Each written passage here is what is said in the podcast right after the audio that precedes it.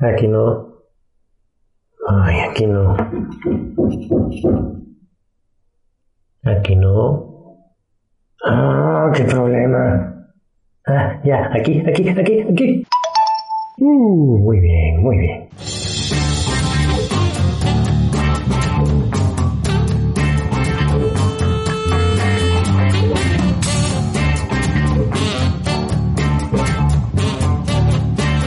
Hola, bienvenido al episodio número 9 de Entre el teclado y la silla, el podcast de tecnología de sancudonline.com.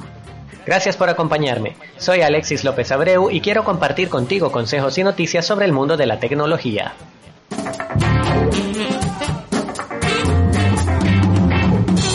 Todas las tardes te pasa lo mismo. Llegas a casa cansado a relajarte después del trabajo, te sientas en tu trono, sacas el teléfono para curiosear el Instagram y ¡buf! El wifi no llega a donde estás. No te queda más que levantarte e irte al comedor. ¿Por qué mi wifi es tan malo? Hay muchas cosas que pueden estar afectando la conexión Wi-Fi de tu casa, que pueden hacerla más lenta o que no llegue a donde quieres. Hablemos un poco sobre cómo funciona el Wi-Fi y cómo mejorarlo.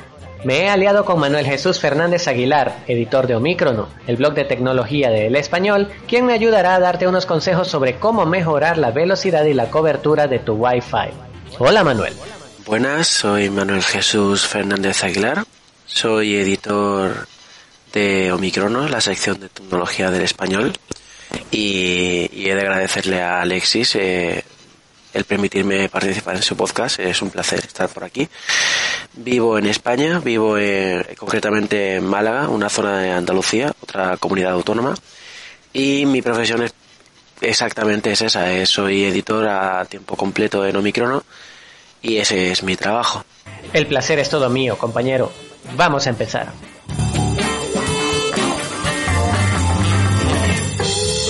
Primero que nada tienes que tener en cuenta que si tu conexión Wi-Fi va lento, puede que no tenga nada que ver con tu router, pues la velocidad a veces puede depender del tipo de conexión a Internet que utilizas y cuál es el uso que le das. Así que en realidad tu router lo que hace es permitir que todos los demás dispositivos conectados se comuniquen entre sí y accedan a Internet a través de la única conexión que ofrece tu modem. Dicho esto, si tu conexión inalámbrica va muy lento, lo primero a tener en cuenta es que el plan contratado con tu proveedor no lo sea, Además debes saber cuántos equipos se conectan a través de ese modem y qué está descargando cada uno para evitar sobrecargar la red y ralentizarla. Pero por otro lado, también es cierto que la señal y la velocidad están relacionadas. Mientras peor sea la señal, más difícil es la transmisión de datos, por lo que todo fluye más lento. Si no llega la señal a ese lugar de la casa en el que estás, puede que algo esté pasando.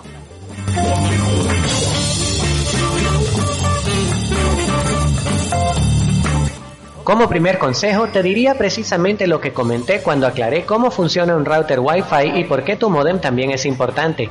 Intenta no saturar la conexión. Tu plan de internet tiene un límite de ancho de banda. Cuando lo sobrepasas, pasa algo parecido a lo que pasa en una carretera en hora pico. Los datos se embotellan y todo va más lento. Por eso, si tienes un plan de internet promedio y tienes muchos dispositivos haciendo streaming en Netflix, descargando torrents y reproduciendo música en YouTube, es posible que todo vaya más despacio. Lo mismo pasará si conectas más dispositivos a tu red de los recomendados por tu proveedor de servicios. Por eso, trata de no saturar tu conexión limitando el número de equipos y la cantidad de descargas que haces.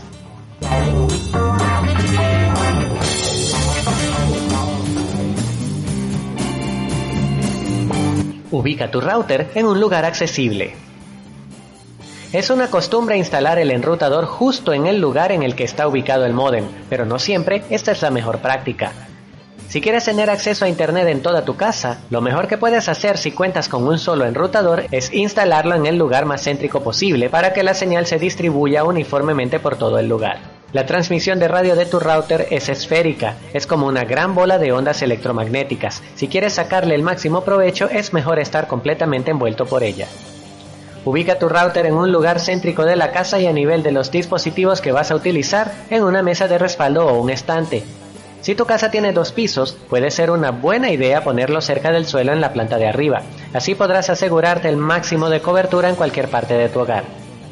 Por otro lado, Manuel recomienda que en casas más grandes ubiques el router en o cerca del sitio en el que pasan más tiempo. poner el router en una zona que no estuviera muy, muy, muy oculta, que no tuviera mucha, muchas dificultades para las ondas, es decir, que no tuviera muchas paredes a su alrededor.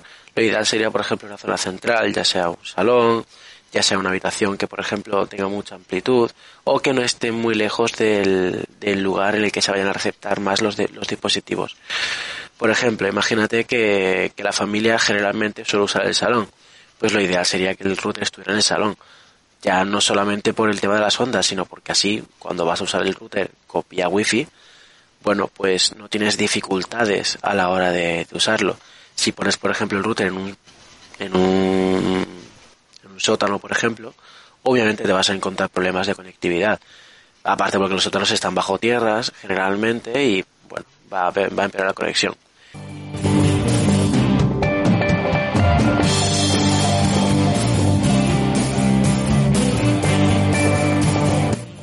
Evita los obstáculos. Las ondas de radio son susceptibles a los obstáculos. Materiales como concreto y metales son los mayores enemigos de la apreciada cobertura de tu Wi-Fi. Por eso, asegúrate de elegir para tu enrutador un espacio abierto y tan retirado como sea posible de los microondas, neveras, paredes gruesas o cualquier superficie metálica. No te preocupes por las puertas o muebles de madera, no suponen un gran obstáculo.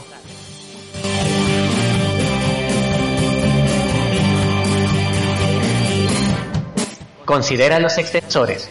Aunque los informáticos y entusiastas de las tecnologías no somos fans de los extensores, si el sitio en el que vives o trabajas es muy grande, quizás quieras considerar uno.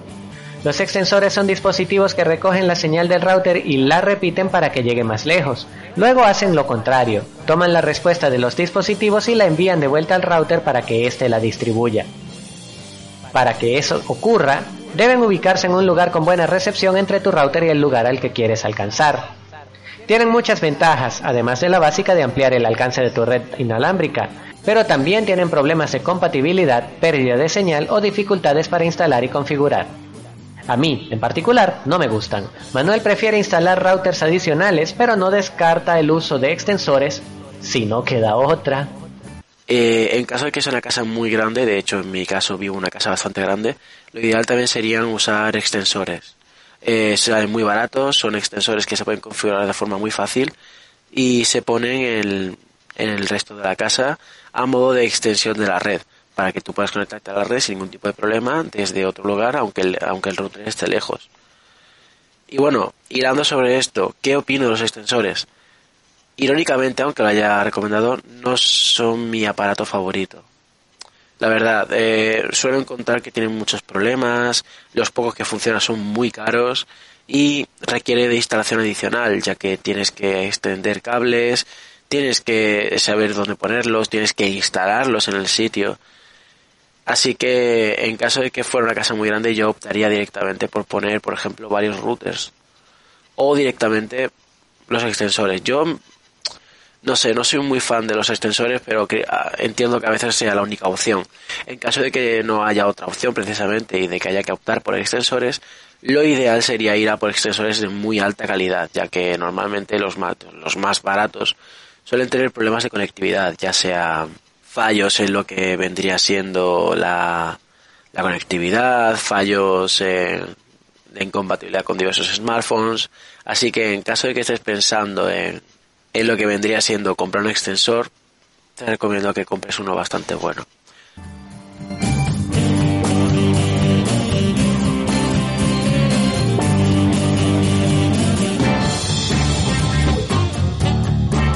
Antenas en perpendicular. Algo interesante de la comunicación por antenas es la polaridad, que determina cómo se distribuye la señal cuando pasa por ellas.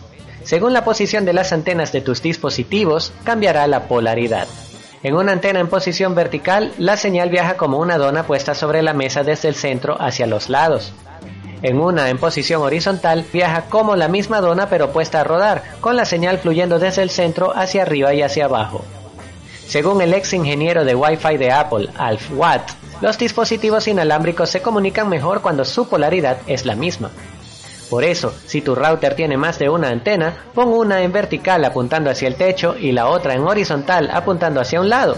Así, no solo garantizarás una cobertura más uniforme, sino una mejor conexión con todos tus dispositivos.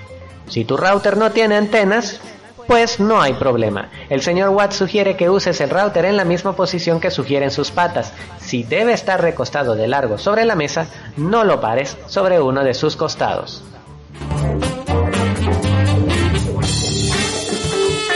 Será mi aparato. Hay algunos entendidos que en ocasiones culpan a los teléfonos, tablets o adaptadores de ser los causantes de tus problemas. Puede que eso sea así si hablamos de adaptadores Wi-Fi de tipo PCI o USB, en cuyo caso es buena práctica comprar aparatos de calidad reconocida. Sin embargo, si hablamos de un smartphone o laptop, te puedo asegurar que no hay ningún problema, pues los fabricantes conocidos, incluso de equipos más económicos, siempre tratan de cuidar los estándares de calidad de conexión porque quieren que regreses a comprar más de sus productos. Lo mismo opina Manuel. Yo sinceramente creo que sí. Ojo, no estoy diciendo que por ser más caro va a ser mejor, en absoluto. Hay productos muy baratos con una gran calidad y eso no se puede discutir. De hecho, yo, por ejemplo, tengo una, una tarjeta PCI eh, Wi-Fi bastante baratita y me funciona sin ningún tipo de problema. Pero en caso de la recepción, sí, yo creo que sí. Al fin y al cabo, eh, muchos muchos de los baremos de precios están barajando en referencia a la conectividad y a la recepción de, esa, de ese accesorio. Y lo mismo pasa en, por ejemplo, en las tarjetas USB.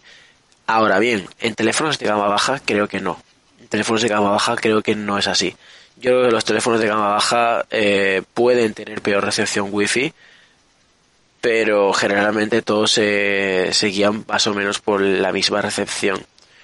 No creo que un usuario, de, por ejemplo, de un, smartphone de gama alta vaya a notar un cambio brutal a nivel de, recepción de wifi de su teléfono contra uno barato. Es decir, en las tarjetas PCI o USB, por ejemplo, sí, sí se puede notar y de hecho es recomendable pillar una, una tarjeta PCI que sea suficientemente cara como para que pueda, no sé, darte un desempeño bueno. En cuanto a los dispositivos de smartphones, ya digo yo que no. O sea, yo he tenido muchos teléfonos de gama baja y nunca he notado una recepción de wifi muy, muy, muy, muy, muy, muy mala. Sí que es verdad que en casos muy extremos, por ejemplo, em, en el caso de un smartphone, por ejemplo, chino de 80 euros de una marca poco conocida, de hecho, yo lo suelo llamar bootlegs, como los, como los vídeos falsos de, de series y películas. En ese caso sí creo que, el, que afecta, ya que mm, el, para mantener los costes, estos smartphones suelen tener componentes muy malos. Muy malos.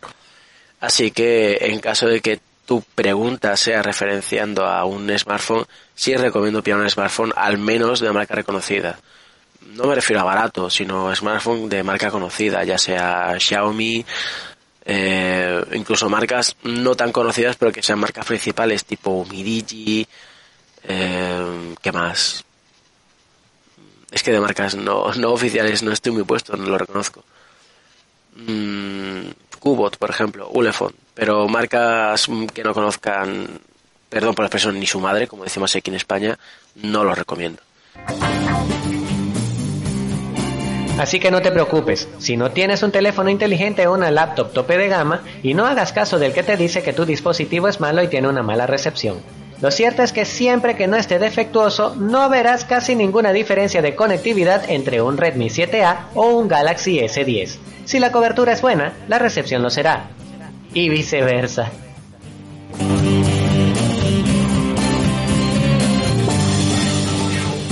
El gadget de la semana.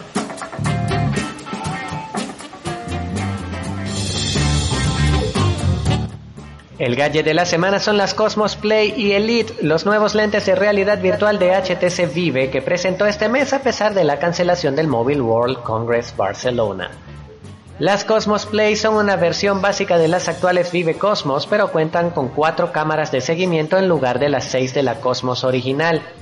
También tienen la misma resolución, 2880 x 1700 por otro lado, las Cosmos Elite suben el escalón respecto a las originales que pasarían a ser una especie de gama media.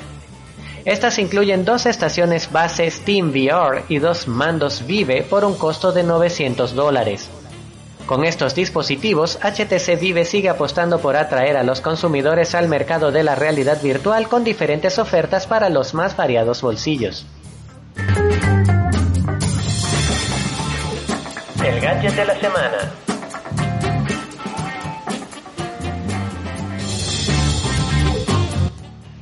Me gustaría dar las gracias a Manuel por habernos acompañado hoy, esperando por supuesto tenerlo aquí en el futuro. Gracias, compañero. Eh, bueno, ha sido un placer estar por aquí. Muchas gracias a Alexis eh, por, por, por contar conmigo. Y bueno, pues siempre que lo necesites estaré aquí, amigo. Así que un saludo a todos.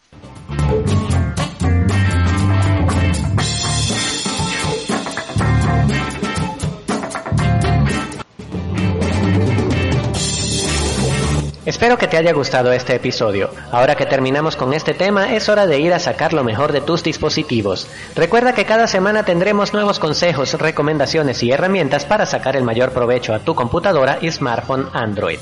Soy Alexis López Abreu y esto fue Entre el teclado y la silla, el podcast sobre tecnología de sancudonline.com. Gracias por escuchar y hasta la próxima semana.